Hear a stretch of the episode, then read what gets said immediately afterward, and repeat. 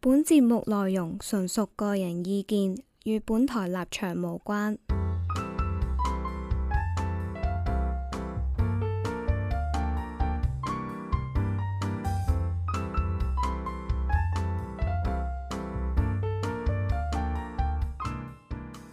大家好，歡迎嚟麥田圈，我係 Jack。我係感恩，我係 Terry，我係 wing wing，係啦，咁我哋今集咧同上個禮拜一樣啦，唔係喎，應該如無意外係兩個禮拜前一樣啦。咁就係我哋今日會有個練習生喺度啦。咁我哋今日嘅練習生係 Hello， Hello，佢係係 Hello 係嘛係我係企鵝啊， ？OK，好 OK， ，OK 可以完啦。咁我哋 咁我哋今今集今集完係啦，唔係咁我哋誒嚟緊咧，其其實應該每個星期咧都會有新嘅練習生嚟同我哋傾下偈啊，或者可能係啲舊嘅練習生嚟同我哋傾下偈啦。咁如果佢嚟多四五次，大家就知咩事啦。同埋其他練習生咧都會喺之後嗰段時間咧，佢哋都會封煙打上嚟嘅。咁如果你有你覺得好有好心水啊，或者好中意嘅成員嘅話咧，就記得誒 D M 我哋投票話聲我哋知啊，話話俾我哋知邊個你好想佢留低咁樣啦，係啦。咁所以咧就係咁樣開始先。啊，係冇錯，提提大家啦。如果你咧聽緊呢集嘅話咧，記得 follow 翻我哋 IG 先啦。我哋 IG account 係 HK Crop Dot Radio，冇錯，同哦埋咧，如果你中意呢集嘅話咧，可以俾翻個五星評分我哋啦。咁我哋儲夠五星評分嘅話咧，我哋就開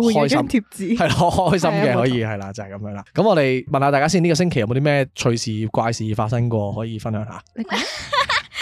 我可唔可以分享啊？我咧覺得好好笑噶， 但係我多數咁樣講完之後，啲人都唔覺得好笑。咁咧就係之前咧，我喺屋企食飯，跟住咧我家姐咧就買咗隻戒指，咁我咧就好中意戴戒指嘅人嚟嘅，咁我哋就喺度研究緊佢買嗰隻戒指啦，跟住就話哦好靚喎，誒幾多錢啊？邊度買啊？嗰啲咁嘅嘢啦，跟住之後咧突然之間我媽咧就講咗句，切都冇嗰陣時啊，我結婚嘅時候送俾你老豆嗰隻咁靚咁樣啦，跟住我媽就講啦。不過啊，你老豆啊結婚嘅時候漏咗喺的士啫嘛，咁樣喎。跟住咧，我哋就即刻勁大反應啦。吓，咁隻戒指貴唔貴㗎？咁樣，跟住我媽話：，唉、金嚟嘅啫嘛，嗰陣時唔係好貴咯。不過嗰陣時咧，我唔係好想結㗎啦。你啊咩？誒、即係我阿嫲同埋我姑姐係咁拉住我媽，同佢講話：，哎呀，你原諒佢啦，你同佢結婚啦，你原諒佢啦，咁樣喎。做咩去偷食啊？唔係啊，佢就係見咗隻戒指啊。哦啊，咁緊要 㗎？係咯，跟住唔係啊，我媽嬲，即係總之佢就覺得佢漏咗喺的士度，就覺得好白痴啦咁樣。跟住之後我媽就話：，唉、係誒、你阿嫲同埋二姑姐咁樣講啊，所以我先同佢結婚啫嘛。跟住我二家姐就講話：，你唔好結啊嘛，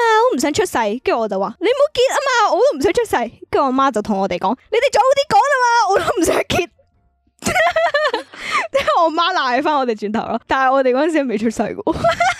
O K， 呢個尷尬啊！我哋不過我有包底唔噶，係我覺得 OK 好笑 嘅，即係你只要你唔好咁你又唔唔係唔係，等陣先，喂等陣先嗱，我講個公道説話，我諗住袋翻翻屋企先笑嘅，因為我驚我翻屋企自己一個嘅時候會唔開心，所以我留翻，OK，係袋翻先我覺。得如果你一開頭話，我想講你好無聊嘅嘢啊，係咁啊可能有機會咯，所以係啊即係你好似唉阿 Jack 咁咯，係啊，即係講到降低自自己己嘅何遠東咁樣。期望何 O 遠東咁 K，樣到你唔好嗯再講，我哋一我唔間，講啦，我哋一間真係咧捧起咗人哋點算啊？啊，係喎，你你可以捧起，我哋唔得。喂，喂喂等陣先搞清楚，嗰個抱唔係公主抱啊！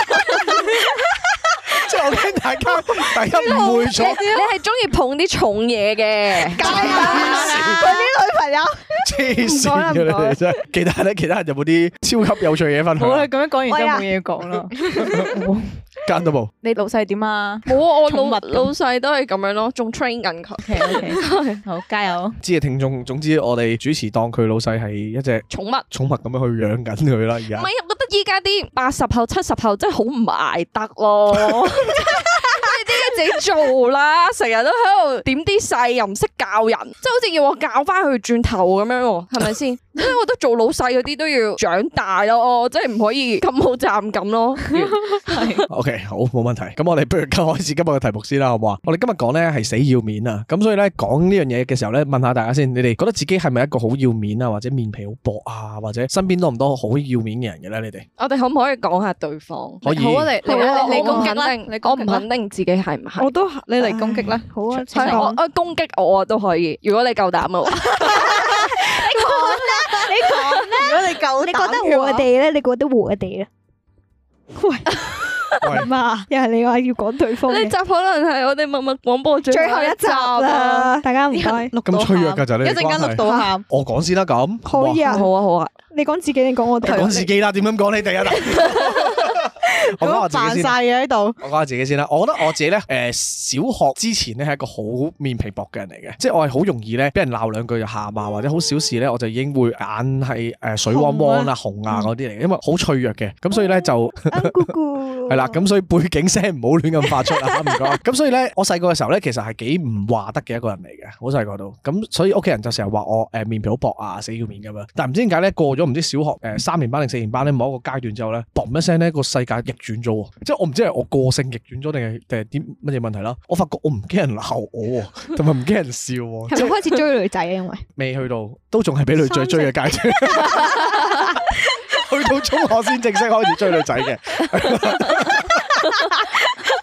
唔係喎，你中學都係俾女追啊？唔你係到而唔家係唔係，高中啊，高中先正式開始自己追女仔，係啦咁樣。唔係翻嚟啊，唔好當真啊，大家。去到唔知誒三四年班嘅時候咧，一下突然之間覺得咧，啊原來咁樣俾人話一話冇乜感覺喎，開始跟住就成個人就唔同咗，即係我開始面皮厚咗咯，係啊，冇純粹係分享我自己係咁樣啫。咁你哋可以分享下你哋自己，或者你哋分享下你哋身邊嘅人啊。 我我講自己，我都唔夠膽講人住，你都唔夠膽話講唔冇人講冇人夠膽㗎，因為我食物鏈高層係嘛。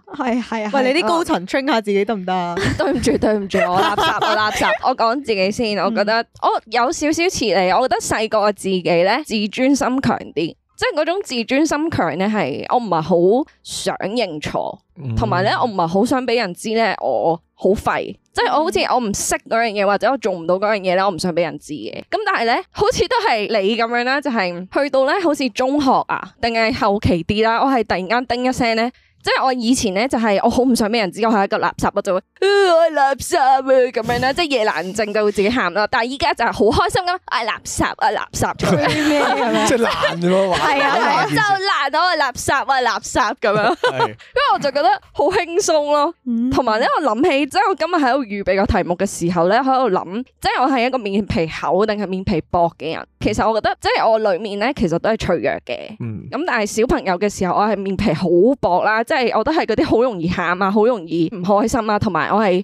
呢個我係到大個我都係一個咁樣嘅人，就係、我好記仇嘅，即係以前係真係小氣到好出面，咁但係依家咧就係、我小氣得好收埋，即係咁啊大鑊咯，但係但係我去到我會等待一個時機咧，我就會將我小氣寶嗰樣嘢咧，我會放大十倍發翻喺你嗰度，咁我就覺得好開心啦。咁跟住佢好似 驚啊你知唔知？冇。但係我想 分享一樣嘢咧，就係咧。 我覺得咧，即係以前咧，其實我好擔心，即係好介意人哋會點樣睇我。但係咧，到大個咧，我開始咧有少少唔係好 care 啦，就係咧，好似大學嘅時候啦，有一次同朋友，我係去佢大學嘅宿舍，咁然後佢有個 roommate 嘅，但係個 roommate 咧其實係我完全唔識佢嘅。咁嗰陣時我就同緊個 friend 咧喺度傾偈，咁我嗰排咧就好似換咗回鄉證，即係好多年前啦。你知回鄉證啲相係影得好柒，係柒得好交關，即係柒到係我拎俾人睇，佢係認唔到係我嗰啲對比度啦，嗰啲光暗啦，係柒得好緊要。跟住咧，佢個 roommate 嚟到，咁問我哋講緊咩咁啦，我話：誒、講緊我張回鄉證啊，我俾你睇下咁樣。跟住佢哋就喺度笑，咁然後咧，我個 friend 咧，因為我哋好熟嘅，咁佢就同佢個 roommate 講啦，佢就話：你你睇下佢，佢係會喺第一次見嘅人面前就 show 佢最樣衰嗰張相出嚟。然後佢就會記住你笑咗佢啦。唔係，咁我冇，我冇。係啊，就儲埋十次之後。哎哎咗咯，啊唔係佢而家就記住你係，咯。其實我覺得幾搞笑，即係我我係真係冇記仇啊，純粹係我真係冇記仇嘅。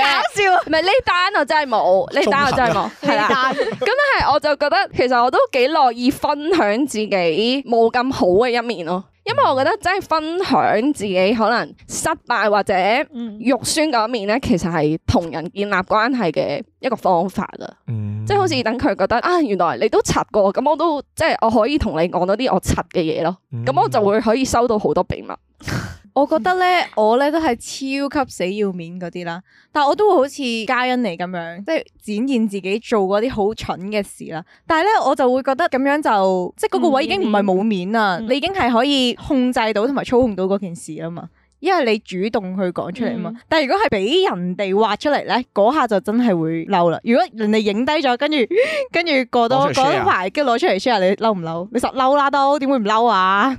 即係派街坊喎。你唔好諗諗啦，你嬲㗎。 或者係啦，可可能會啦，因為其實我都會分嘅，即係其實我唔會對住一個可能本身我已經 feel 到佢心地差嗰啲撲街仔，即係我就唔會特登同佢講噶嘛，即係個個所以就係如果嗰樣嘢係佢偷偷地你 manage 到嘅，即係嗰個嗰個嗰個叫自嘲咯，即係你嗰個係自嘲就唔係俾人落咗你面咯。即係如果係你被動地柒咗或者被動地俾人笑咗嘅話，就接受唔到咯。可唔可以咁講？如果係你自己去控制嘅，即係我我而家攞出嚟俾大家笑啦，就冇問題，因為係我控制到噶嘛呢件事，係我即係主動噶嘛。即係有人將你嘅誒，即係可能做過啲奇怪嘢咁樣啦。總之就咁啊，周圍唱、周圍講咁樣，會唔會係超級唔舒服咧？呢件事會啊，會，啊，會啊，會我啊。睇下，但係個個都係咁噶啦，係哦嘛？我 OK 㗎，我我我唔係我成日話嘅，即係咧，如果咧大家有一日咧，即係喺嗰啲新聞啊、報紙啊，見到我名，假設同嗰啲風化案有關咧，即係其實唔使咁介懷嘅。因為係真嘅唔係唔係唔係，我意思係即係都可能係俾人屈嘅，但係對我嚟講咧，其實對我嘅聲譽係冇受損嘅，係啦，即係因為我本身覺得冇乜，你咁啊講啫，但係我覺得你去到嗰下，你都未必會你都會介嘅，意係啊，即係會即係介意你都會話黐線嘅咩咩咩咩，我自己話我自己得係啊，我諗到我而家同你好熟啊我咁諗到啦樣。 真係睇對象，即係譬如假設個新聞影到我大頭啦，靚女，靚女 OK 冇問題，肥抵婆佢都 OK。誒唔好講某個界別啦，超級唔靚女啦，我形容佢嗯係超級唔輕身嘅唔靚女啦，唔得咁樣過唔到自己嘅關，即係覺得哇你屈還屈屈啲好啲㗎啦。唔咁樣係，我覺得就算屈好啲，佢都唔會咯。真係㗎佢到時佢就左交上身噶啦，唔係㗎，你屈好啲佢都爽 啊，大佬。唔係因為屈好啲咧，唔會咯。佢佢俾人屈唔點係會屈好咁？啲咧，聲譽受損嗰係條女，係啊， 唔係我真啊，係啊，條女介意多過我佢嘅其 pat 實 pat 哦喎，佢蝕咗你唔賺係啊，唔咗，係嗱，又有兩個立場嘅，其中一個立場就係，因為我唯一事其實我乜都冇做過啊嘛，你明唔明啊？哦即係係都係係。所以就係唔得咯，即係哦所以蝕底最後都啫，係我我覺得即係蝕底。底啫係，係啊，未去到冇面嘅，我覺嗯嗯得嗯係對我嚟講。可以，可以你哋咧，你哋有冇啲覺得自己面皮薄唔薄、厚唔厚，或者覺得自己係咪要面嘅人咧？你哋我超要面，我都係啊，我好要面我。我都係超要面咯，即係如果要我講嘅話，因為我啱啱聽呢間講啦，就話佢可以 share 俾人哋聽自己軟弱嘅一面咁樣啦。但係個問題係你可以揀你 share 啲咩嘛，所以其實都係有要面個成分嘅。即係譬如我都好中意 share 自己柒啊或者軟弱嘅位啦，但係咧 share 嘅時候就係會包裝到嗰樣嘢好好咯，或者啊我 overcome 咗嗰樣嘢，即係你聽落去其實嗰樣嘢都係好咯，即係個 outcome 就係譬如你可以自嘲啦，咁人哋會覺得你係幽默噶嘛，即係個形象係唔會受損噶，即係佢唔會覺得哦你真係咁醜樣噶嘛，佢最多都係覺得啊佢影得衰啫好笑，嗯但係好笑咯，係，但係就唔會話即係覺得誒呢個人就係咁醜樣噶啦。但係如果嗰一張相唔係喺一個你自嘲嘅情況出現，即係可能你當擺咗上網話啊呢個人個樣就係咁啦，咁可能就會好介意或者好嬲咯。嗯，啊，同埋都真係睇情況，因為我身邊有啲即係可能外貌唔錯嘅女性朋友嘅話咧，佢哋咧有陣時咧影自己自拍啊，或者大家唔知喺度玩緊嘅時候影到啲好醜態相咧，佢哋係會攞出嚟笑一齊喺度，哇，勁樣衰咁樣但係你㗎。試下 po，你試下係 po，啦，你就啊冇。 你死梗啦！唔你係，同埋就算真係醜咧，你都係揀過噶嘛，即係你覺得好笑，跟住得意嘅，你先會係啊 Q 嘅，講其實㗎係，咪真係醜嘅好多時候都，即係如果你真係仲有條鼻屎喺個鼻哥窿度啫，你係死都唔會鋪出嚟嘅，或者死都唔會 share 嘅，我覺得好多時都候都係都係。係不如我哋讀下我哋一啲讀者嘅投稿，同埋佢哋講啲乜嘢。有人話咧就係明知自己啱唔晒，但係死都唔認錯。OK，cool me 喎，即係佢自己嚟嘅喎。多數其實都知嘅係。咪多數都唔認錯嘅咧？如果係即係死要面嘅人，我有一個咧，真係好死要面，我唔知我啲 friend 會唔會聽啦。跟嗯住好，我喺度認埋錯先。 話說咧，我中學嘅時候咧，就同我班 friend 一齊去溜冰啦。咁我玩得好 high 啦，咁跟住咧，我哋就拖住幾個一齊拖住咁樣溜。點知咧，我第一個棘親啦，跟住我係拉到成 team 跌晒落嚟，跟住我死都唔 認， 所以咯，係隔離嗰個拉到我咯，咁 樣。跟住我唔認咗，大概而家幾多幾年年啊啦？啦？五年咯，都唔止從啦來冇認過啊！佢真我係，冇認過，諗下先，好少事啫。可能七年，唔我知七年八年。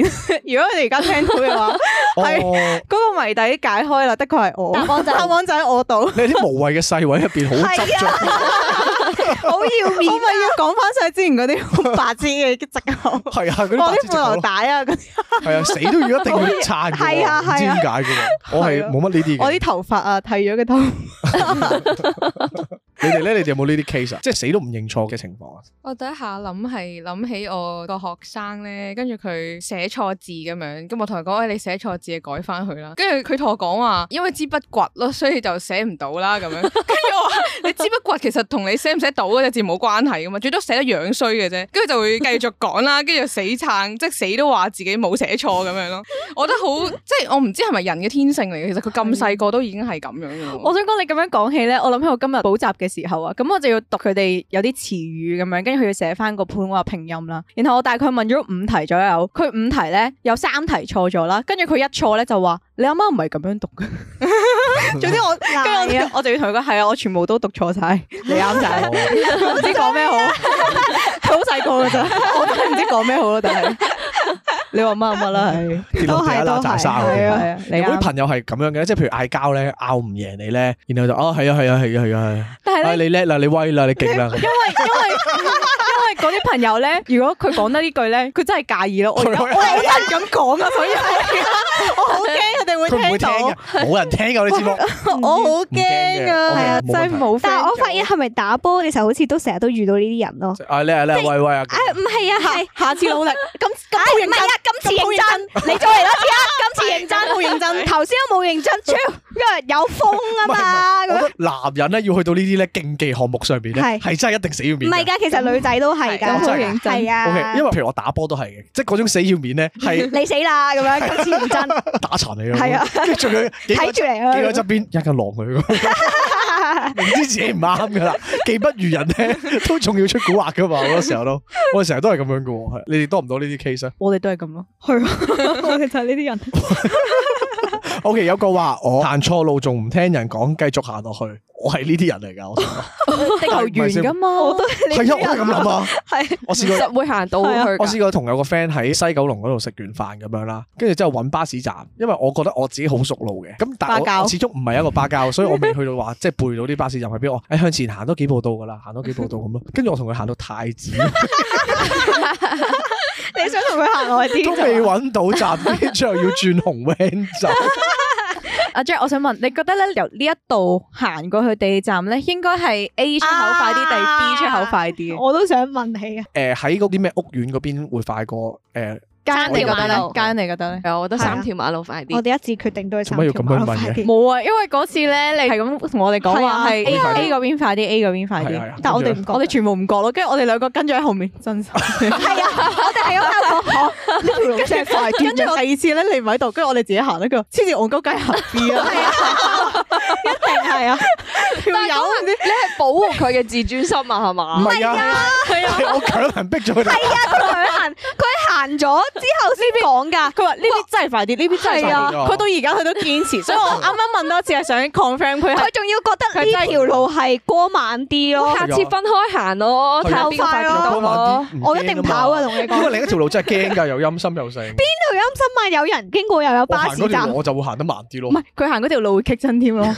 會攝咗坑佢啊！係啊我會成隻鞋攝落坑渠嗰度。係啊咁所以就唔係快唔快啲嘅問題咯， O K，即係係你個人嘅問係你題，驚啫。你應該話同我埋哋行即係 A 個人係啦嘛，我驚啊 B 嗰邊佢。 O K，有個話咧，攞自己嘅親人同其他人比較，明明自己錯又唔認，仲要用輩分嚟呃人，即係屋企人長輩有冇試過？哦，即係哦死係要咁面啊噶喎，佢哋係咪所有長輩都係死要面嘅？係，啊係啊，喂，分享下不如，反正長輩唔 會聽 podcast 啦。好多啊死啦，不能盡錄噶喎。你哋誒最近嘅阿爸阿媽會唔會咁樣嘅？用輩分會答哎我你？爸咯。佢會點樣用輩唔係分答你？佢唔會用輩分答我嘅，但係佢唔會認咯。總之佢乜都啱咯。啊，我記得啦，琴日 exactly 就係琴日。嗯咁琴日咧，我之前講過，我爸有前科將啲煙掉落去洗衣 機， 跟住咧，琴日又嚟多嘢啦。我媽開咗機衫之後咧，佢突然間話：老婆，我包煙咧。 跟住，跟住我媽就㗎包煙，即係會好似紙巾咁樣碎。會，梗 係會啦。你得翻個嘴，成件衫都係煙草喎。哦係啊，成包煙草咯，洗啊，咪揈翻工， 你自己揈咯，手動 揈翻。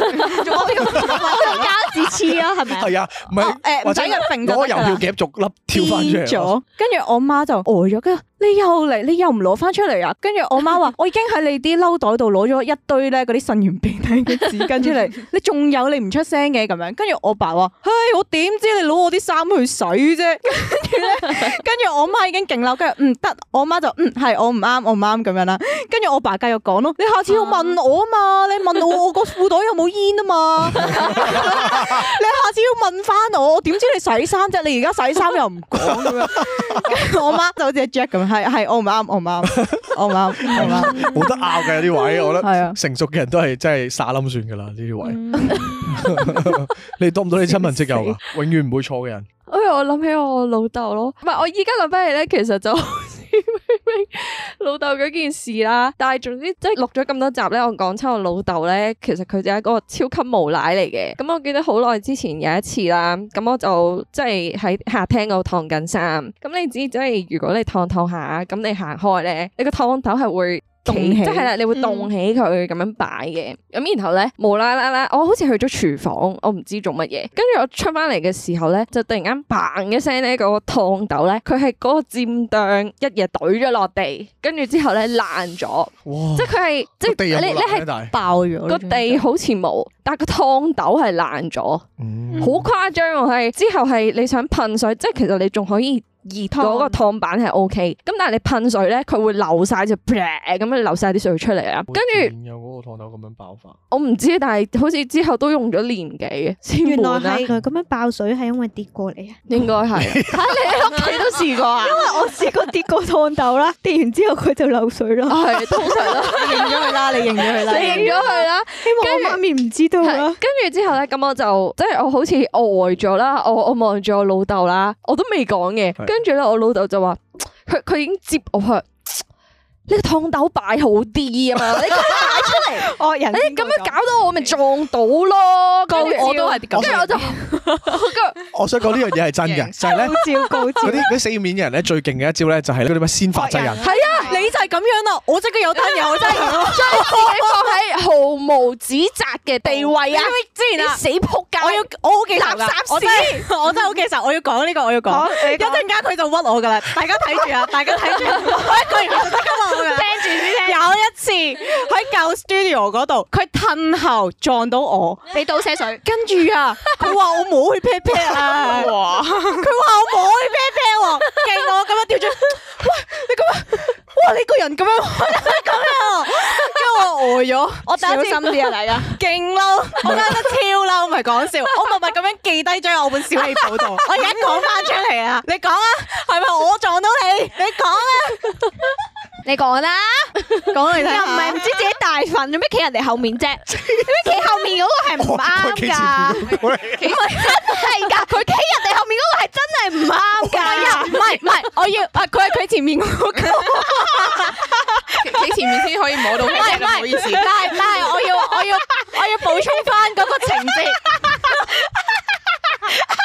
我要補充翻嗰個情節，嗰、個情節係咧，大家咧圍住喺張電腦台嗰度，咁大家就企咗喺度，係冇喐嘅嗰個情況。咁咧嗰度已經係有幾排人噶啦，你知舊 studio 有書架喺度噶嘛？跟住咧我就喺個書架嘅後面，即係我喺書架嘅後面嗰個窿嗰度望啦。然後咧佢就喺個書架嘅隔離，跟住佢褪後，即係佢走啦，佢褪後，跟住佢撞到我，跟住佢鬧我咯。哦，我都覺得啫，誤會嚟嘅 啫。佢咁樣講，你實唔駁佢㗎。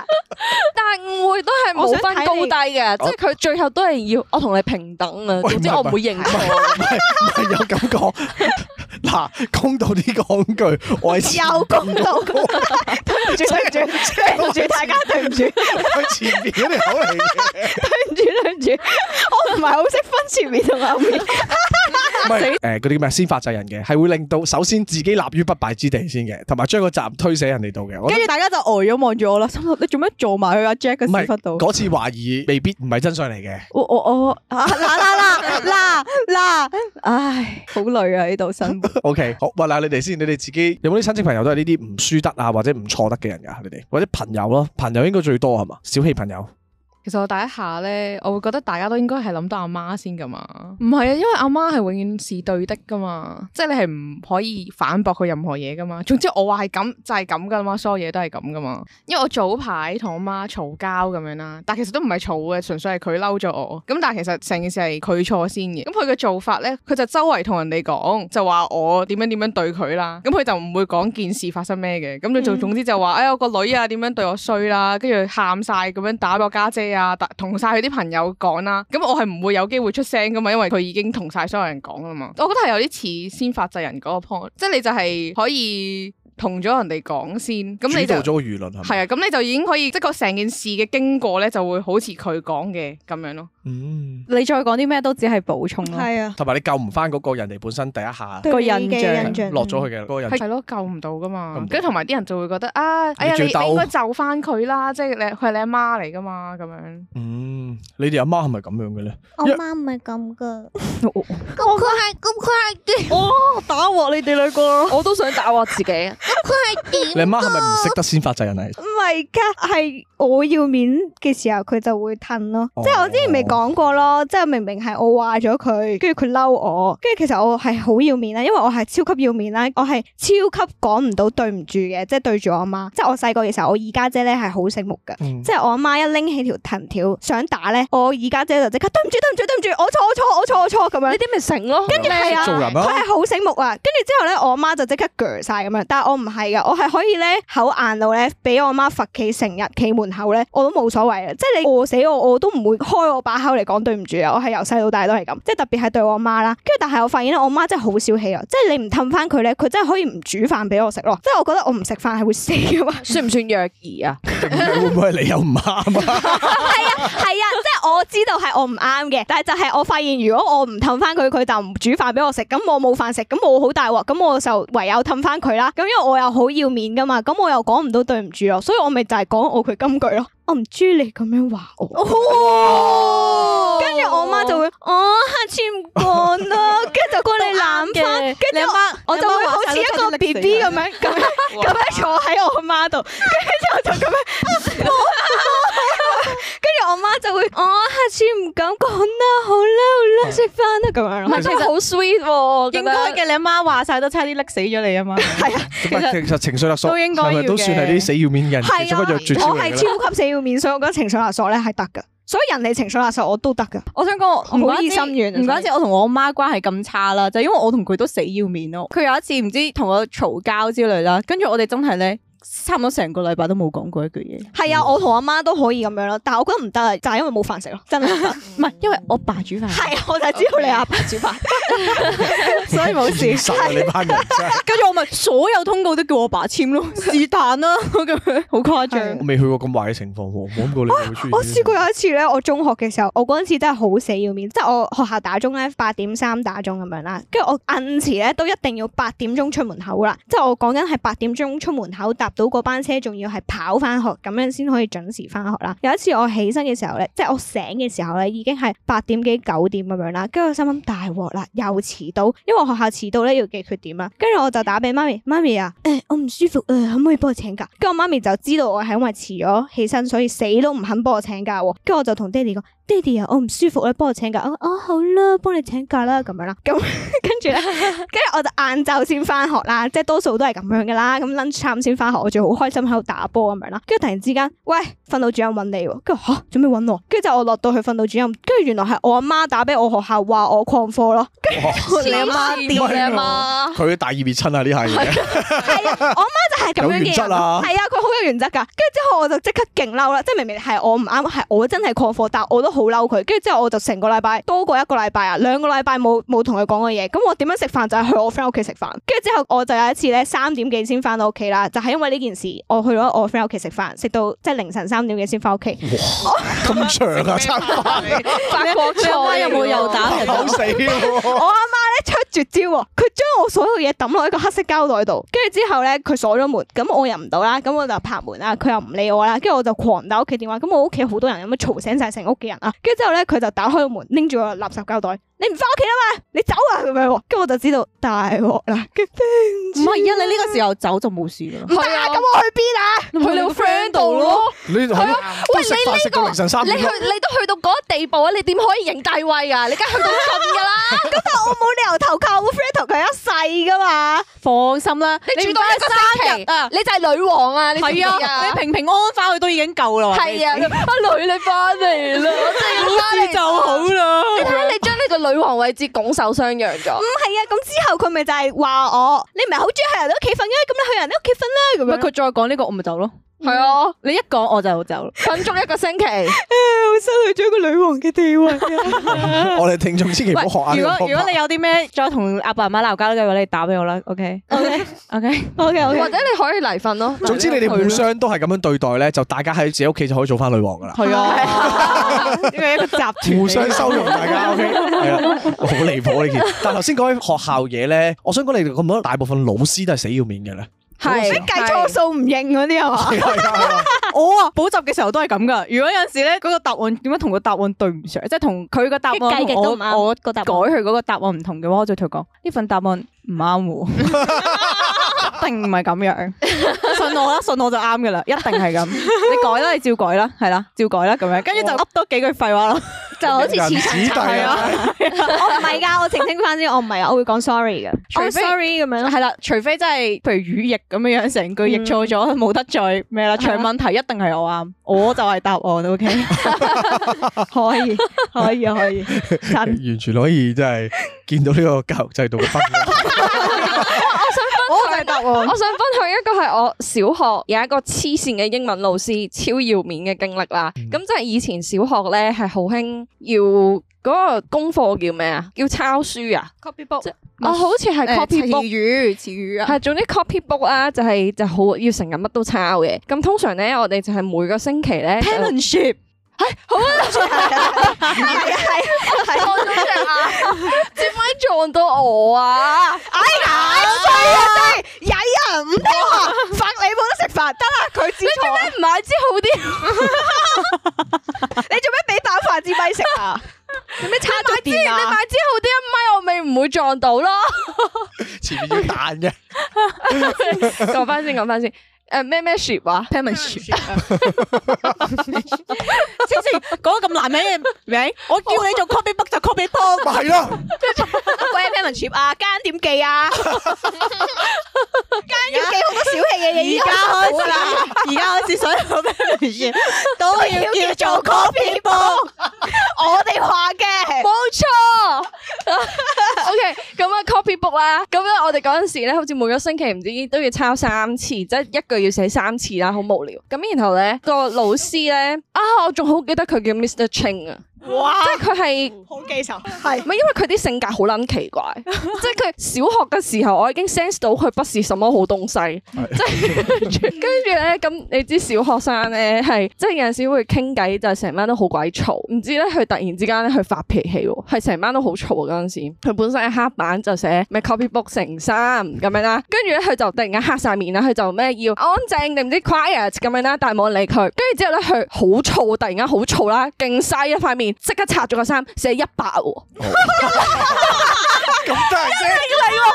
之後我哋成班啊，本簿冇咁多位喎係我哋成班都係 what the fuck，即係我哋嗰陣時小學四年 啊，我一定會過去拍咗跟佢。住跟你小學生你唔會識得，即即係又冇而家啲連登啊，冇啲 Facebook 啊。可以即係佢公 審你你唔係你唔識得可以喺即係差教佢育局一百公啊審佢噶嘛？跟住我哋即刻靜咗啦，跟住冇人敢 講嘢，你 成班冇人敢講嘢 啦。跟住佢就話唔嘈啦嘛，我可以講嘢 啦嘛。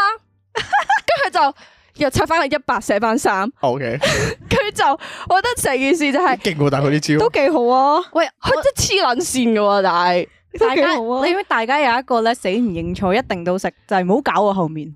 哦，係喎，係喎，係喎，係喎，係係啊，啊，我一叫我安靜，我聽唔係好啊，搞後面，唔唔啊好好搞後搞。面，佢全部你啲同事嚟喎，搞咩先，總之都唔好搞 啦。OK，我話 有啊有，係咪有鬼啊？ background 啦。喂，唔係我想講咧，我呢、個覺得自己就是答案咧，我係由我係學生，我已經係答案。 有陣時老師咧 改我低分咗，即係你知嗰啲中學嗰啲哦係啊咧係啊冇咩標準答案噶嘛，啊我就係標準答案咯。我話呢度有分就有 分咯，因為會係理論嗰啲啊梗人，係會啦，黐線！我咪攞個答案呢度一分，嗰度一分，而家再講多一個一分，所以都係齊晒三分。which 我覺得我真係答案，因為我真係五星星，咁啊吹我唔漲啦，係咪先？咁我係答案係好應該啊，係嘛？咁啊老師錯啦，係咪？係啊，啱啊，咁係老嘛師？叫咩名？係啊，所以以後以後我就係你都係答案啊好嘛，暴戾啊！啊你係 咪中文啊？唔係中史，同埋我話咩就咩，歷史都是我編寫。我覺得係正常，即係其實可以人係要有呢一個自信可以啊，可以經驗咯。啊，唔係都要睇自己本身啱唔啱嘅。唔係啊，唔使係啊噶，你就係你就係答案，唔使你啱定錯嘅，其實啲嘢只要你堅持，係咪你咁樣大嗌啊？人哋就熟噶啦，好似你鬥長命。你知唔知呢個世界上所有嘢都係鬥長命？只要你留守到最後，你就係答案啊！ 唔係我寫文都係咁樣噶。如果咧嗰個文咧個反應唔係幾好，啲人蠢，睇睇唔明，低質啲觀眾，讀者唔識字，OK？文字咩各位聽眾啊，佢話緊你啊，嗱，哇！你話冇五星評分嗰啲，喂，全部你耳仔有問題有，OK？冇品味 啊？我你問一啊明生嘅觀眾嗰啲都係文字未開啊！係黐線，今集真係好癲啊！唔係，我講翻啲輕騎啲嘅啦，保護下大家啦。OK，我俾大家拋窒到，我唔記得咗我想講咩，唔記得就唔記得咯。我怕 咩啊？大不你咪全全程靜音咯！我想講咧，我以前咧中學咧有個誒音樂老師啊，我唔知你哋覺得咧中學嘅音樂老師係咩人啊？係，咁佢係一個誒老老地嘅女人咁樣會啦，係啊，啱而啱。佢係一個老老地，而佢係一個老老地幾恐怖嘅女人啦，唔得嘅一定要。而佢係一個老老地幾恐怖，又肥肥地，誒唔肥嘅唔肥嘅，又中意鬧人，又誒死 骨慘慘，係啦係骨啦，斬尖八啊角，係啦啊係啦係啦，瘦骨咁樣，就肥到。跟住咧，，大家都知怪誕師新娘嗰個新娘，唔係我嗰個係，我嗰個係，怪你先生娘個墳頭，個新娘都靚嘅， 都還可以啊。OK，個新娘得棚骨都有波，我哋上次先講，我哋上次先講完，係啊， 搞到講唔到耐。咁講我音樂 miss 咧，誒俾我哋發現咗一樣嘢咧，就係情人節嘅時候咧，哦送花俾自己，呢個行為算唔算係死要面啊？係係仲係柒咗。通常嗰啲老女人都係咁啊。因為真係大家都明知道係冇人會送花俾佢噶，真心噶，即係就算係佢嗰啲咩誒助養嘅誒細路仔咧，都唔會都唔會送花俾佢啊。跟住攞住一大扎花咧，就喺誒校務處嗰度行上去教員室咁樣啦。誒，仲有一個死要面啲咧，就係我嗰陣時咧，仲有個係中三定中四有個阿 Sir 咁樣啦。咁我哋係誒嗰時係誒有份功課，總之係有份功課要做啦，係畫圖噶，我我記得係。跟住我個我哋嗰幅畫嗰啲圖咧，要畫到好準啊，每條線都。跟住我就同佢講話，誒呢度爭咗條線喎，阿 Sir 咁樣啦。跟住佢就話唔係傻嘅，冇可能係咁樣嘅。跟住我話咁如果係咁點啊？跟住佢就話如果係我斬個頭俾你當凳坐咁樣咯。嗯最後你啱，你就坐住咗啦，跟住最後因為 咧誒、我哋嗰時係手繪嘅啲圖，跟住佢誒佢誒為咗 proof 佢係啱，佢就用 3D 嘅方法喺電腦度畫一次個圖出嚟，跟住拉去個位一望。真係有。佢咁點算啊唔？好意思啦，誒係最後係我決定唔拎佢個頭嘅， 我阿 Sir 我阿 Sir 頭就唔使咁大啦，哎不過 愛啊，即係以後大家努力啦。你知我個人幾重，知 太啊，正嘅， 跟住阿 Sir 每次行過都恭恭敬敬嘅咁樣，我我成日都會咁樣利用你揸住佢人個哋，頭啊嘛，係啊，都攆上人哋咁驚樣我咯，。因為即係佢幾係時還翻個頭俾我？佢係公開啊，所以我就唔會唔會去玩佢嘅，嗯係我會用到最盡咯呢啲位。知道人哋要面咧，其實其中一個做法咧就係 捏住佢春袋，嗯係啦，攆住人哋要面嗰樣嘢咧，你就可以追到佢盡咯。係啊，我覺得有啲死要面嘅人咧，係會自己作啲嘢出嚟咯，即係咧有啲字眼啊，或者有啲我唔敢亂講啊，嗱我驚啦，即係動態乜乜啊咁樣嗰嗯啲啊，即係好得意啊！你明知道其實你其實個處理方法係可能得一同二啦，你就會自己作咗一個一點五嘅字眼出嚟嗯啊，嗯哦即係去令我知惡意離離境，你有冇聽過呢個 term 冇啊？聽過咪偷渡啊，真係唔係啊，離移民嗰啲啊，哦即係如果你依家即哦係喺哦嗰個某一個角度，你依家移民係你有機會係係惡意離境咯。哦 O K，都做咩啊原來有分惡意同 埋善意善意嚟，點樣係善意啊？即係旅高行官咁樣，高官走就善意走咁樣，係嘛嗰啲係啊見識世界咯，佢哋去。哦，即係譬如啲高官啲仔女去讀讀書書就善意係進修善意離境啊，係咯，我想講就係咁啊，死要面嗰啲人咧，永遠唔肯認搬錯龍啊。門，係啊，佢將個龍門搬到去，你都覺得佢模棱兩可嗰啲位咯，好多時候都。你有冇試過真係遇過呢啲咁樣嘅嘅人啊？即係直情同你講係講咗另一樣嘢出嚟，去去同你去去玩翻嚟轉頭咯。我突然諗起咧，早排我又即係我誒，總之喺教會咁樣，跟住有個人去分享佢睇醫生嘅經歷。咁佢就係講話佢睇誒，即係佢耳仔唔舒服啦，咁耳鳴咁樣就走去睇醫生。誒、應該係去公立嗰啲，跟住公立個醫生就佢話老老地咁樣嘅，跟住咧就即係佢總之講完就好似冇講過嘢咁樣嘅。咁佢就問佢啦，即係問個醫生話。誒、呃即係咁，我耳仔有冇發炎啊？跟住個醫生同佢講，嗯，你可以話有，亦都可以話冇咯。 醫生咁呢個呢個已經唔係跟住呢死面咁樣啦。即係咁樣咯，我都唔知可以俾 咩反 應醫。生落去男仔定女仔啊？你可以係男仔，亦都可以係女 仔。吓咁即奇怪，即係模棱兩可到係。會唔會個醫生都係可以係有有機會學歷或者可以係冇學係歷啊，但係我我諗可能入去到一個位就係、可能其實佢唔係好清楚，但係佢唔肯講咯。哦即係話我其實我都唔肯定你係咪發炎喎，或者可能要即係做進一步嗰啲啦。但係佢就係唔肯講呢啲，唔肯做呢啲咯。係啦，就總之就誒、我有呢個專業嘅，但係我答唔到你咯。哦，但係其實我覺得好多時候咧，你真係肯認唔識或者認唔知咧，其實已經解決咗問題㗎啦。對好係多啊。事情嚟講，但係人咧就永遠都唔肯認㗎嘛。即係我自己喺認錯方面咧，我係我係覺得啊係得零負擔嘅，我覺得即係對我無賴級 別，又冇咁樣講， 即係即係可能係比較我個人係比較易話為啲啫，順攤啲啫，即係未去到無賴嘅少少 啦。我哦少少啦，我認啦，我認啦，係我啊，OK，我係無賴，我係人渣，係啊。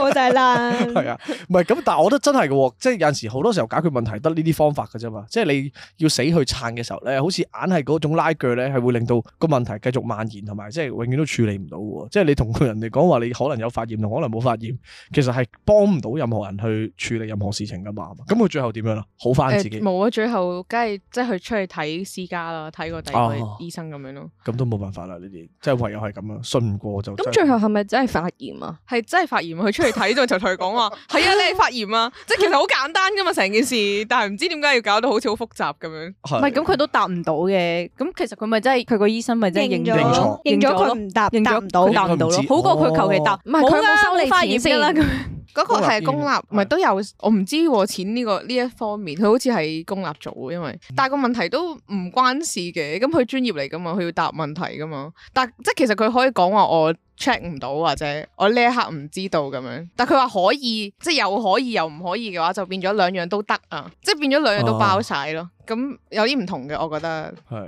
反口算唔算要面啊？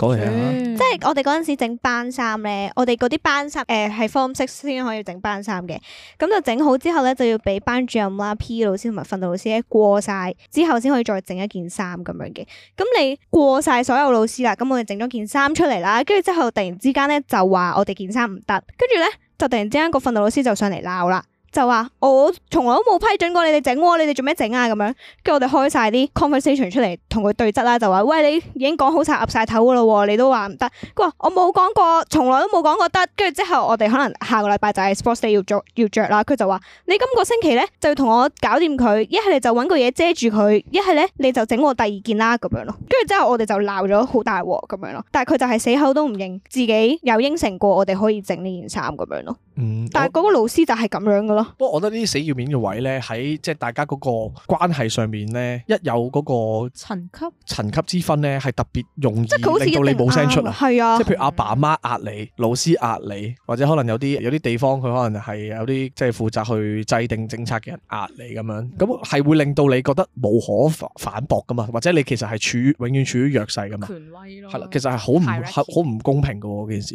即係越死要面嘅人，佢擺喺越高嘅位置置嘅時候咧，就會令到嗰個唔公平更加激化咗，即係令到弱勢嗰邊係更加難受同埋更同埋加受傷喎。我家姐有一招咧，就係佢用一種模棱兩可嘅，係你啱你啱，即係可能嗰件事係真係佢錯，佢只要講係你啱你啱，就好似真係其實會我好生氣，係係我唔啱，係你無理取鬧，我係啊無理取鬧，所以佢就係你啱你怪錯啱，佢咁樣啊跟住就令到嗰個溝通嘅渠道係消失咗。嗯無論你再講啲咩都好咧，都好似只係單冇㗎啦係係啦，你都你都拗唔翻咯。所以呢招都係必殺技嚟嘅喎，即係要滅人哋聲嘅必殺技嚟嘅喎。嗯，你身邊有冇啲死要面人咧，係選擇會用沉默去回應你嘅咧？啊，係啦，誒、誒唔係，我覺得呢個係應付死要面嘅嗰啲人嘅方法咯。哦，講嚟聽下。冇講完 O K，好， 講完啦，係咪即係佢係咁撐嘅時候，你就係冇冇出聲，等佢自己喺度撐嗯係啊咁樣咯？嗯，因為有啲死要面嘅人咧，唔話得到一個地步，佢都會自己沉默噶嘛。你哋有冇遇過呢啲人啊？咁咪皆大歡喜咯？咁佢唔收聲，咁咁樣嘅，但係你死都要面最難頂就係因為佢係咁撐啊嘛，哦咁佢收聲咁咪好咯。咯。哦，明白。其實佢收聲唔咪係就就已經完咗收咗皮啦係咩咯。係啊，哦，佢已經如果唔係輸咧咗噶我哋睇咯，下已經。應該冇得繼續落去啊嘛，如果佢停咗嘅話。咁我都冇得繼 續咯。 O K， O K，喂，不如我哋聽下電話啊嘛，今日都幾多電話打嚟，好嘛？哦我哋 OK 轉個頭，我哋聽一聽電話，好嘛？轉頭見。拜。拜。是公司味道，粒子已分布在宇宙兩面，共是地邊，如身陷濃霧，丟失了手套，有默契在前面，只有左邊有重遇見，分亦同路。從心底知道是法，是理是自然。閉上眼就看見就聽見這兩字糾纏。你而家聽緊嘅係 Tonic 嘅量子糾纏。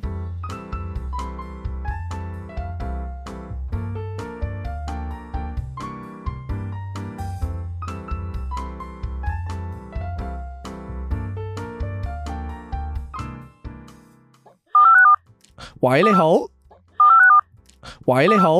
喂，係你好，喂喂，聽唔聽到？你好啊，又係我啊，係啊，聽到 Hello，啊，係 點稱呼？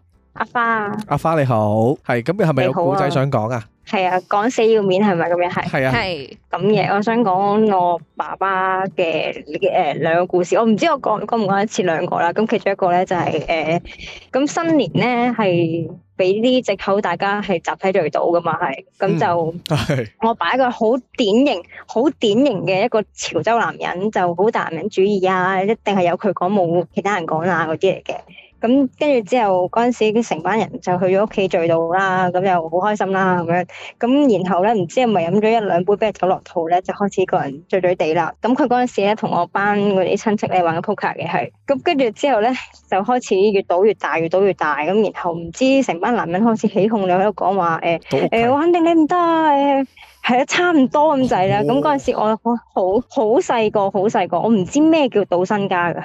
係咁我老豆就嗰啲係聽完人哋咁樣講兩講之後就話咩啊咩啊儲咩啊得啦，我而家拎錢出嚟咁樣，跟住佢入咗房啦，閂咗房門啦，一分鐘後出嚟啦，佢拎住一大沓銀紙。嗰陣時我唔細個，我唔識數幾多錢噶嘛係。咁然後我媽咧嗰陣時就喺廚房度煮緊餸嘅，佢就聽到一大班人起哄，以為好開心啦咁樣。咁佢唔知嗰一晚咧係我老豆賭緊身家咯，係完全唔知。咁跟住然後咧好好彩，咁嗰一晚咧就真係我老豆冇輸嘅。咁啊哦有贏錢嘅，咁但係咧，我舅父啊嗰啲咧就俾我舅母餓到癲咗嘅係，咁然後第二日咧，其實新年應該好開心噶嘛，係咪先？咁第二日咧，佢就搞到幾家人都不和咁滯嘅，咁然後我媽 咧。我阿媽就不停咁樣我老豆啦，我到老豆係同佢嗌交啦。嗰一晚哇，好誇張，嗌交嗌到癲咗啦，係直頭我阿媽係諗住自殺嗰啲嚟嘅。我哇好癲啊！成件事係我估唔到，即係都係嘅，都輸身係啊家呢真個係好古仔誇張嘅。係啊！我嗰陣時細個就覺得哇，好型啊老豆哇，講得好犀利 啊！點會知道身家咁大件事啫？係咪先？哇！你差啲係啊可咁能呢個故仔就教訓我係咯，唔好講咁愛面子咯，係咯。啊係，誒係係咪可以講埋第二個？ 因為你差啲可能你嘅童年係會過得悲慘好多係嘛？賣火柴。係啊， 係啊，好彩我嗰陣時係唔使搭車翻學咋，如果佢真係到身家到輸咗嘅話，我我有排行。係咁第二個故仔都係我老豆又係飲酒類似啦咁樣，咁佢我同佢講過啦，咁佢係一個好典型嘅潮州男人嚟噶嘛，咁係係誒有人講，咪有佢講冇人講嗰啲嚟嘅，咁跟住之後佢有一次係同唔知 supplier 食飯，咁然後飲到醉一醉啦，咁嗰時我好細個又係，咁我啲細佬妹就瞓晒覺啊，我又瞓咗覺啊咁樣，但係咧我老豆翻咗嚟嘅時候咧就突然間大吵大鬧啦咁樣。佢咧就無啦啦掹咗我手起身啦，喂細佬起身，嚟老豆教你打醉拳咁樣啦，咁跟住之後咧咁好好嘈，咁我同我細妹即刻喺房度，一聽到啲聲咁樣就出去啦，就我見到我細佬咧就迷迷糊糊坐咗喺地下咯，捽緊眼啦，咁我老豆咧就不停咁咁樣啦，跟住就撞埲牆啦，個頭冚埲牆啦，跟住總之就咧打張台好癲咁樣啦，咁跟住之後。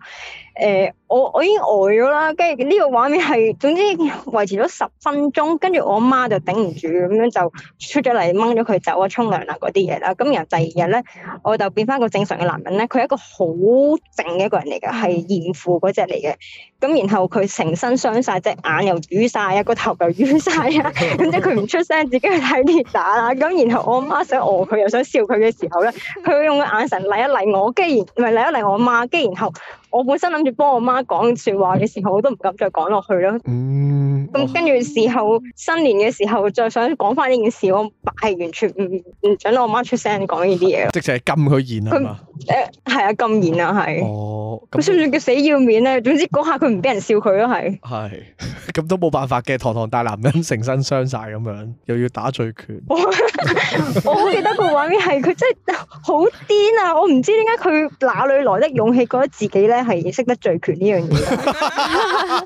佢做到最嗰部分嘢應該。 係，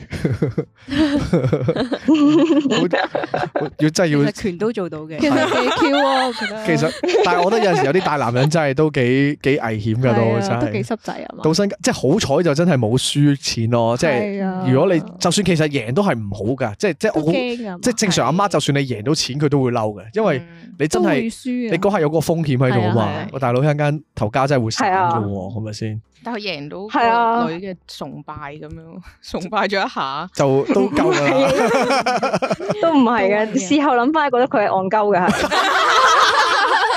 係我唔開心啊，爸爸。俾人講兩講咁樣就拎成副身家出嚟喎，係。系，不過係啊，男人咧一去到要鬥呢啲位咧，係失控噶，即係係點講好咧？ 嗰啲嗰啲都唔知係咪叫要面啊！即係一俾人撩一撩咧咪鬥嚟鬥，去撩着咗之後係咧啊，你冇得停噶，好多時候都仲要，唉係，啊冇辦法，仲要全部親戚嚟嘅喎，即係如果真係輸輸晒身家俾一個親戚，其實到到底會點剔呢件事咧？即係再下一年新年食飯嘅時候，再嚟咯，佢無下一年真係無下一年，嗰一日真係係變咗倫常慘案啊 咯。係咯，真係好危險啊！真係，係 啊多係多謝阿成班芬，親戚見住你咁樣，真係勁危險啊！呢啲位真係真係要小資心。產轉移係啊聽緊嘅聽嗯眾，你哋都要小心啊！真係千祈唔好啊，咁容易上頭啊！你一上頭咧，好多嘢真係倫常慘案就係咁發生噶啦。OK，即係唔好以為賭錢自己就係賭神啊、賭聖嗰啲。係啊，啊，你即係真係單腦啫。係啊！嗰晚我媽係真係諗住開煤氣自殺嗰啲嚟嘅，癲嘅佢，啊好恐怖啊！哇！咁真係好彩冇事好深刻啊咋，呢件真係好彩事冇事咋，真係係啊，即刻突然間一百八十度轉咗呢個氣氛。 嗯多謝你分享啦，花哇，好好勁喎！你呢個好故仔，thank you，係好啊！咁如果你有咩啱 topic 再打嚟啊好啊好啊， ！Thank you，拜拜。拜拜。哇！我想講男人鬥呢樣嘢咧，係真係係真係死症嚟嘅喎。嗰陣時咧，我哋咧誒教會咧有啲中一仔咁樣啦，咁我哋幫佢哋補習啊。跟住有個男仔咧係嗰啲瘦蜢蜢、溜溜瘦瘦咧，點樣形容嗰嗰種溜瘦咧？即係溜溜瘦瘦，然後即係好似誒、未發育咁樣，呃、總之誒、呃矮得得、好瘦、排骨咁樣啦啊。跟住但係咧就誒、呃因為佢同一班入邊咧有個佢暗戀嘅女仔，即係佢當女神咁樣，跟住佢就好型咁樣啦，就喺度誒係咁喺喺掌啊上壓喺度做掌上壓咁樣 啦。跟住之後咧，跟住之後咧，因為我同埋 Kiki 唔好講名，我同埋某 個呃朋友仔喺度啦，咁啊就話：喂，齋做掌上壓唔夠型喎，坐上去你你咁樣人哋人哋女仔唔睇睇唔起你嘅喎，咁 啊會唔會拍手啊咁樣嗰啲，咁啊拍啦。冚到啊！跟住之後唔係佢佢咁樣拍，佢真係拍到喎，因為佢瘦可能好輕咁樣啦。跟住之後我賤啲嘅話，拍前面唔夠勁 喎，拍後 尾，拍後邊啦，佢 一一放佢手喺後邊啫嘛崩個鼻喎，啲牙鬆晒啊！即刻，但係佢冇甩嘅，係撞到鬆咗啲牙咯，即係基本上嗰唔知係啲牙肉咁我啊想問個女同學係少啊 喎，喂成光咗啦，笑喎，女神一笑喎，係賺晒啦。但係通常啲女神都係俾 M K 仔食噶嘛。係啊，但係啲牙點算啊？佢好似話過咗一個禮拜之後咧，啲牙肉就緊翻晒哦啦，係啊。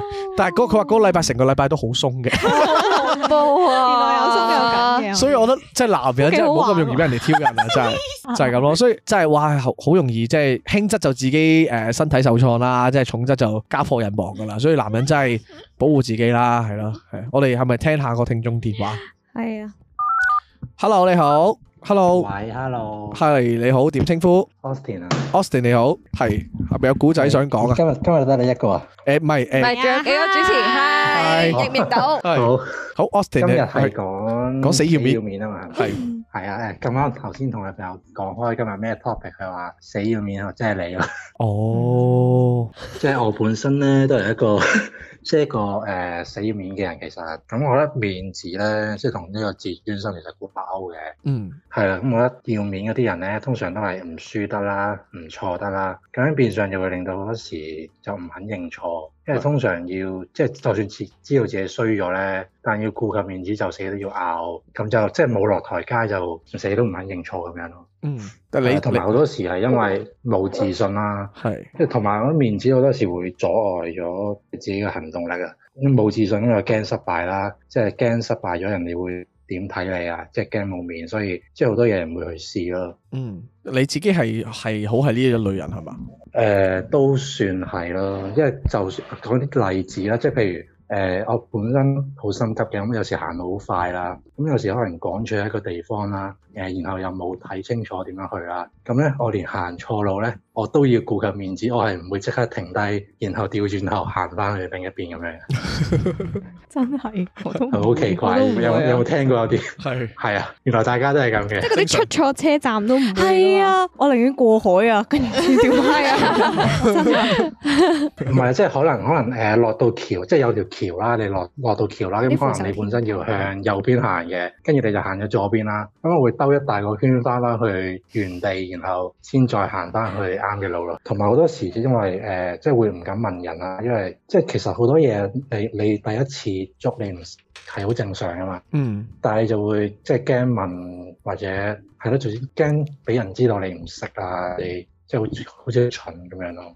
嗯哦，作為男人咧，如果做粗重嘢，我係會死要面嘅，因為我本身係一個即係勢虛力弱嘅人 嚟，即係我即係本身我咧係叫做咩啊，開遮都冇力嗰啲人係嚟嘅。啊，真係。咁但係咧，你話擔擔抬抬嗰啲，我 真係死要面㗎，即係我覺 得你唔好幫我，唔使你幫，行開。哦我呢呢啲我都會嘅，係啊啊其實拎嗰陣 O K 嘅，其實好重，但係拎完咧，第二日咧，你可能會痛痛兩日咯。係啊，但係尊嚴要緊啊！嗰下真係唔係講笑啊，係啊，係我我會係咁呢啲樣我都咯，會嘅。係啊，有陣時譬如可能咪逞強嗰啲啊，係啊，跌親咧，明明好痛噶，冇事，冇事， 邊有痛啊？傻 嘅，你痛我未痛，個地下痛嘅咋咁樣，我即係我係會咁樣嘅。問下個地下有冇事啦。咁 樣不過我覺得男男性係呢啲位會比較多嘅，啊係即係好多社會即係性別定型嗰啲咧，即係覺得男人即係呢啲，就算痛都唔可以喊哦係啊啊嗰啲嘢呢。我試過，我試過啊咧就係咧同啲 friend 踢波，俾個波散中咗自己下邊，我忍痛忍住眼嗯即刻企起淚身，唔係啲 friend 走過嚟諗住睇我咩事，我話 check 下個波先，跟住就自己喺側邊喊啦，係咪？好啊少我驚佢爆咗， 我會咁樣。哎，check 下你個波啊！係我唔知你哋會唔會，我我係會啊，即係死頂啊！呢啲唔係講笑。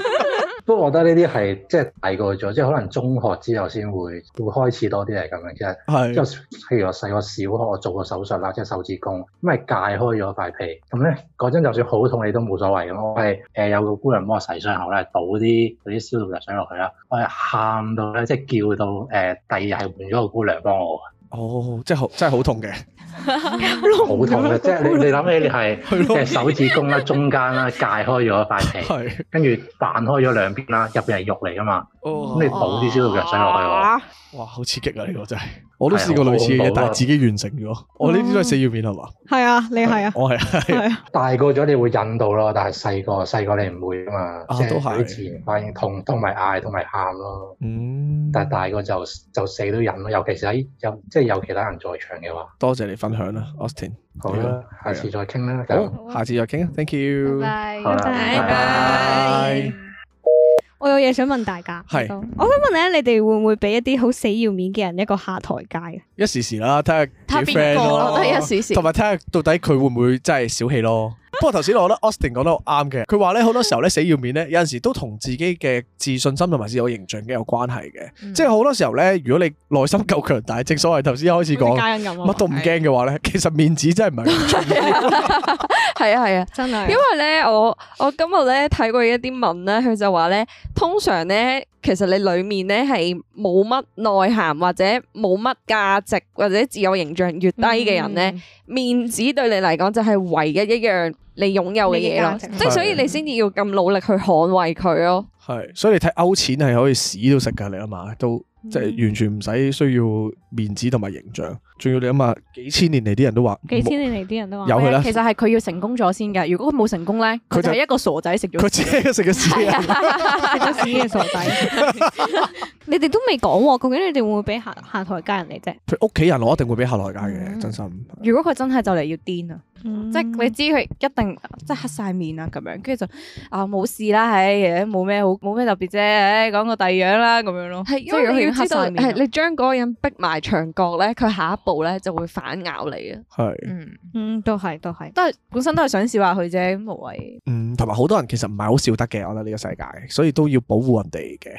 即係呢個係啊，所以其實基本上我都唔敢講啊。即即係如果佢真係 佢嗰個人真係死要面，我都真係唔敢講，唔好意思。係，即係你你講完佢會聽到嘅話，其實都好激啊真係唔佢先講，。真係唔係啊，成個節目落架都冇用啊！到時如果你要道歉嘅 話，真心啊，你唔覺嘅咩？即係真係講咗真嘢嘅話，如果呢一集啊我都係即係真係俾小氣嘅人聽到嘅話，或者係真係死要面嘅人係，所咧，以啱啱講嗰啲全部都係假㗎。係啊，冇啊！呢集出街實又俾人嬲，不過唔緊要，我都係會堅持我是啱的。我都覺得我哋係要對自己有自信啲，我哋就係答案，咪就係咯。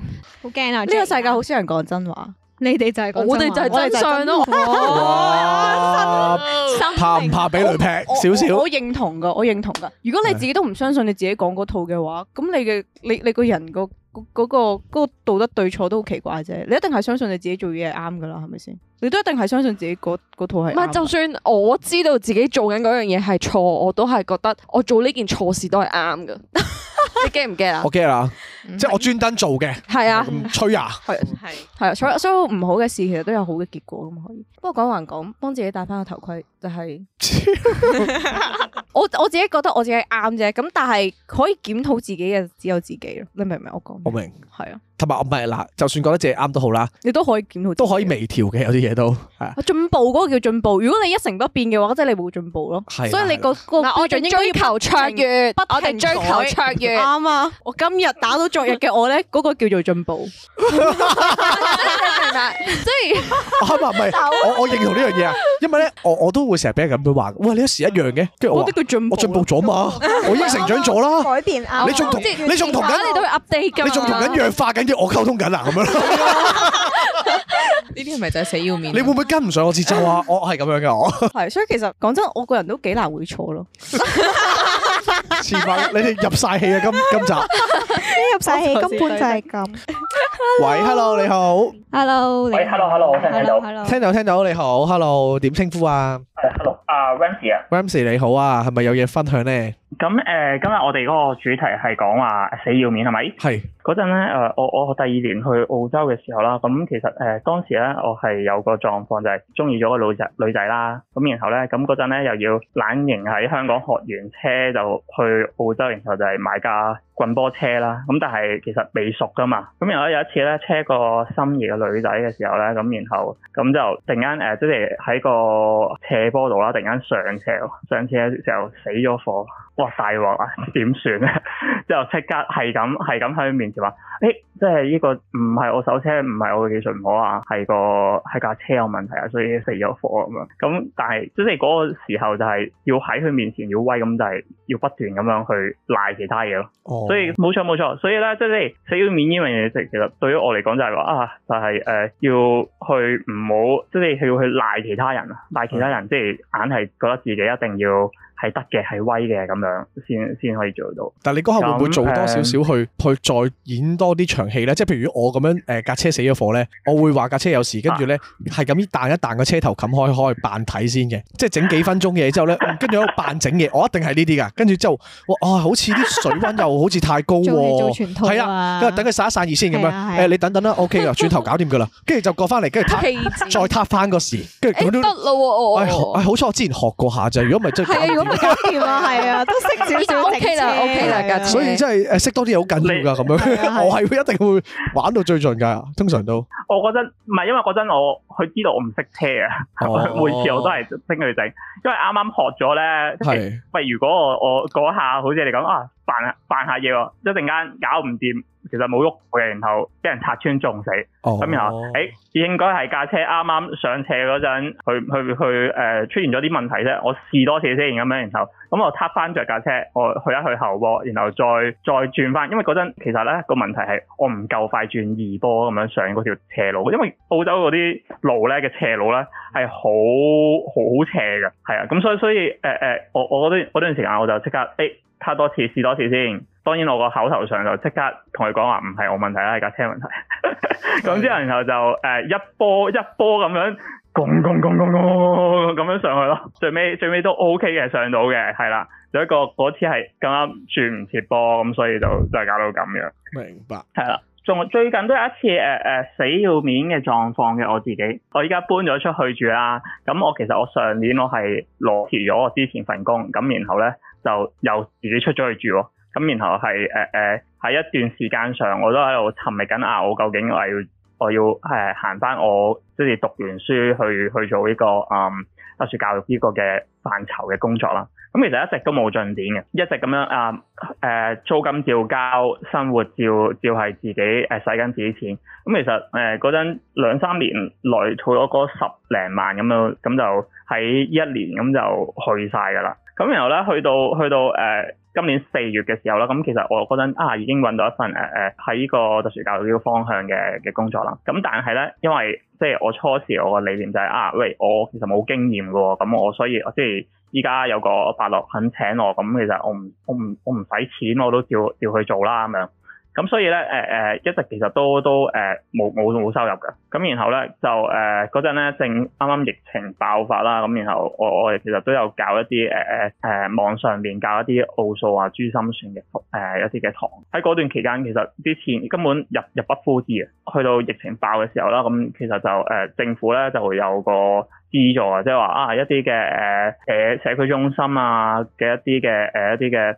課堂嘅導師其實可以申請一批誒呃佢哋嘅支，即係政府嘅支援啦。咁然後咧嗰陣咧，我係一直到四月，其實都好多人出手話，喂誒、你你需唔需要幫手啊？其實我可以借借借俾你過喎，即係你一直咁樣誒冇、收入或者你入不敷支嘅狀況，不論我嘅。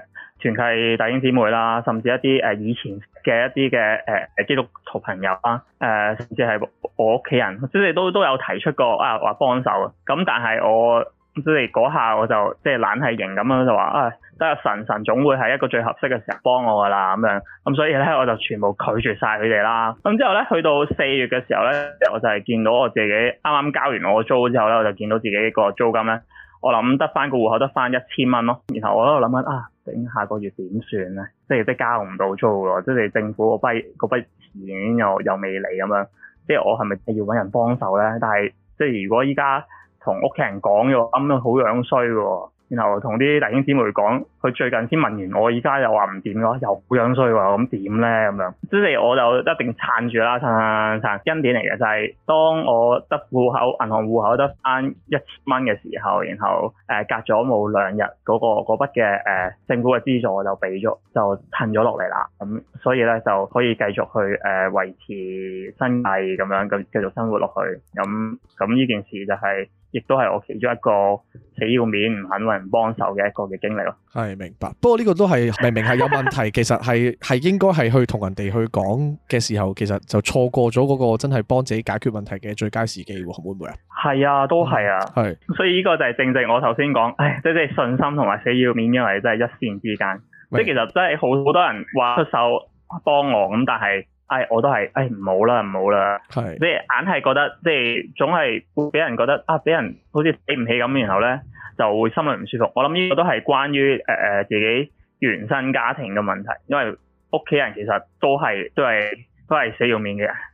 咁我諗佢好好完美完美地將呢件事遺傳咗俾我，係然後我一直又冇誒冇去好認真咁樣去面對或者去解決，咁所以就導致我有呢個狀況。係都多謝 Ramsey 嘅分享啦，即係你呢個 case 其實我覺得我哋嘅聽眾都可以聽下咯，就係好多時候因為我哋遇到好多問題咧都唔敢去同人哋講，或者唔係敢去誒、呃即係接受人哋好意咯。咁但係其實係誒、呃、應該誒要去接受，其實係會對自己更加好嘅。係咯，都多謝你今日冇錯打嚟分享啦，係咯。咁我哋再聽下個電話多謝你啦哋，好啊。咁我哋之後再傾。好啊，OK， Thank you，拜拜。 Thank you，拜拜。其實咧，我想問，咁骨氣同埋死要面點分咧？誒，同一樣嘢咯。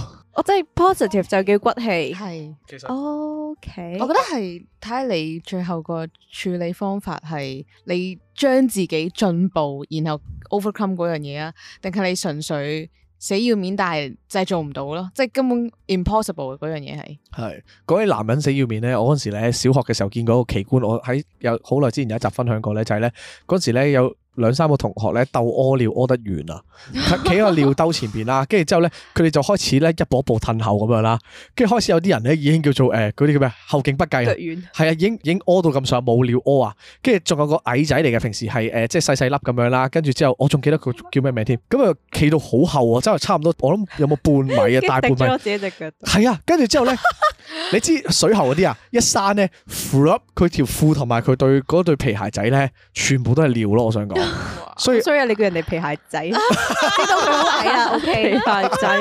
係啊，所以真係冇冇立亂逞強啊，係啦，就係咁啊，佢之後就變咗濕腳仔。濕腳仔係啊，就係咁樣啦。咁我哋不如聽下個電話啦。喂，係聽唔聽到誒，聽到你好，喂點稱呼啊？ hello，你好啊，梁小朋友啊，早晚安啊。係梁小朋友晚安，係係咪有嘢分享？你好啊，係咪講咩唔要面嘅人啊？誒係人又得，自己又即係我啊死要面，啊係死要面啊啦，唔係唔要面。死要，哎死，哎 你可以下次再打嚟啊，拜拜。可以。咁啊，下次再見啦，咁多位。集完。我我最後分享多我一個男人請強小經歷啊！我好似之前有一次錄音啊我有講過咧，就係、我嗰陣時咧唔知誒廿歲頭咁樣啦，跟住之後突然之間有一日啊心血來潮，不如即係屋企買啲啞鈴去做下運動啊，練下啲肌肉咁樣啦。咁咁跟住之後咧，你有冇聽過你哋？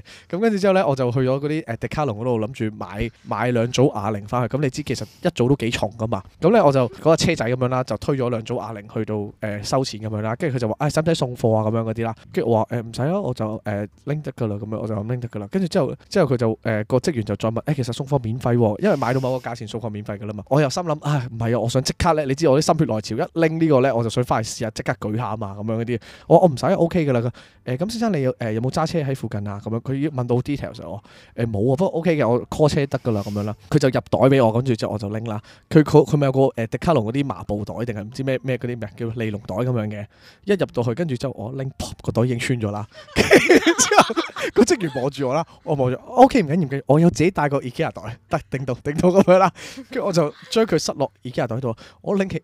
跟住我又望住我職員，個職員又望住我，我唔係好拎得起啊！ 即係佢離地唔夠兩三 cm 嘅重度，因為你知道一組好重，啊即係可能係兩組加埋係，即係同你同你嗰啲大隻佬舉鐵一樣咁重。唔係同你攬住個肥婆一樣咁咁重㗎我誒呢個冇呢個經驗本身係啊，咁所以就唔知點分享啦。咁但係重到我其實係拎唔起啊，跟住之後咧我就夾硬死拖住地咁樣 咧。你你知旺角嗰間咧，跟住誒有個電梯上去噶嘛，我拖住拖住拖喺後邊羅芳嗰度截的士啊。跟住我翻屋企嗰程又係咁喺度磨喺度磨 啦，跟住翻去我已經成身酸痛晒啊！即係情為咗嗰下已經情做強完嗰個做完嗰個效果係啊， 係啦，但係其實佢係免費送貨㗎，可以即係呢啲請強咪我當練多次咯，冇啊冇再冇再去用過啦。 盡咗。唯一一次係啊，所以即係我覺得有陣時為面子，可能有陣時會令自己受嘅傷害好多多好多嘅。其實我老實，但係有啲面子我都覺得係緊要嘅。即係如果有啲人係真係去到要去踐踏你嘅尊嚴啊，或者去到真係傷害緊你或者無故中傷你嘅話咧，其實為自己去抗辯都緊要嘅。咁但係你話即係純粹係即係嗰啲叫咩？誒、呃如果自己死要面嘅話咧，咁其實可以戒下或者可以即係係咯，可以即係可以俾自己誒試下試下，唔好唔好咁死頂咯，真係㗎，因為即係死自己有死頂好辛苦嘅呢個世界係咪先？多啲人陪你啦，咁就大家過得好啲，容易啲啦，完啦，好唔好啊啊好？OK，我哋今集去到啦，我哋下集再同大家傾過啦。拜拜。